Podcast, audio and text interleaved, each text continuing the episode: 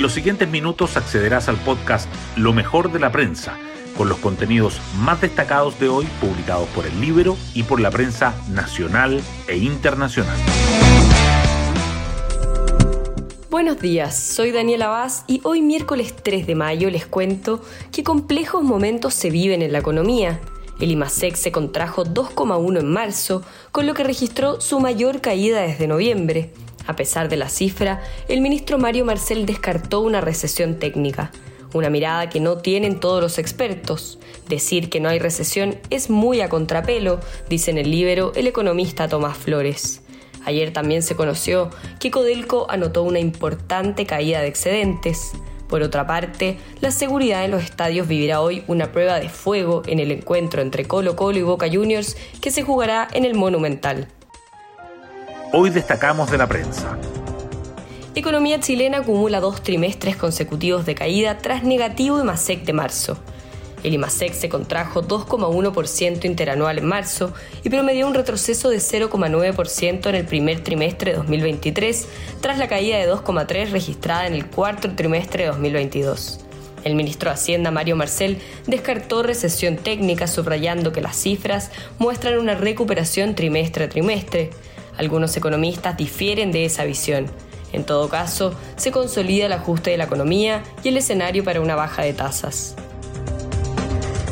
Excedentes de Codelco se desploman 73% por problemas operacionales y menor producción. La cuprífera estatal reportó excedentes por 418 millones de dólares en el primer trimestre de 2023, en comparación con los 1.521 millones de dólares generados en igual periodo de 2022.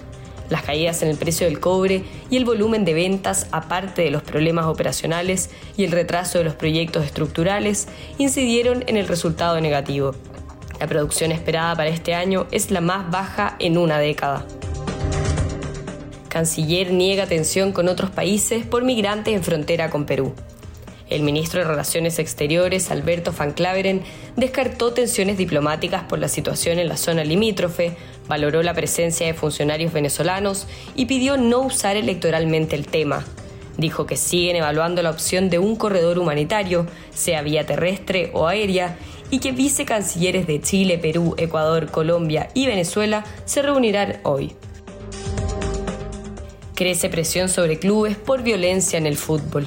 Tras los graves incidentes que obligaron a suspender el clásico universitario del domingo en Concepción, el gobierno citó a la ANFP a la moneda y el CERNAC ordenó a la Universidad de Chile a reembolsar el precio de las entradas. La seguridad en los estadios se pondrá a prueba nuevamente hoy con el partido entre Colo Colo y Boca Juniors por la Copa Libertadores. Cervel proyecta que más de 12 millones de personas votarían el domingo. El organismo espera alta participación en comicios del Consejo Constitucional basado en la cantidad de personas que han consultado sus datos electorales en la web. Mañana, en tanto, candidatos y partidos cerrarán la campaña con banderazos, volanteos y otras actividades los detalles de la declaración como imputado del exalcalde de Vitacura. Raúl Torrealba declaró dos días ante el fiscal Francisco Jacir, que investiga presuntas irregularidades en las subvenciones de programas municipales. Negó enriquecimiento personal y justificó manejo de efectivo para actividades de las corporaciones Vita. El acta de la PDI que confirma que Iracy Hasler negó tener teléfono institucional en incautación por Sierra Bella. Ayer la alcaldesa de Santiago dijo que puso a disposición de la Fiscalía el aparato, pero antes había descartado tener uno. Querellantes piden decomisar todos los equipos tecnológicos que utiliza. Y nos vamos con el postre del día. Hollywood se frena con la huelga de los guionistas. El sindicato que agrupa a los escritores paró todas sus actividades ayer, lo que significa que muchas producciones deberán suspenderse. Los puntos en discusión son varios, pero el principal tiene que ver con los sueldos y la duración del empleo. Así llegamos al final de este podcast donde revisamos lo mejor de la prensa. Yo me despido y espero que tengan un gran día miércoles.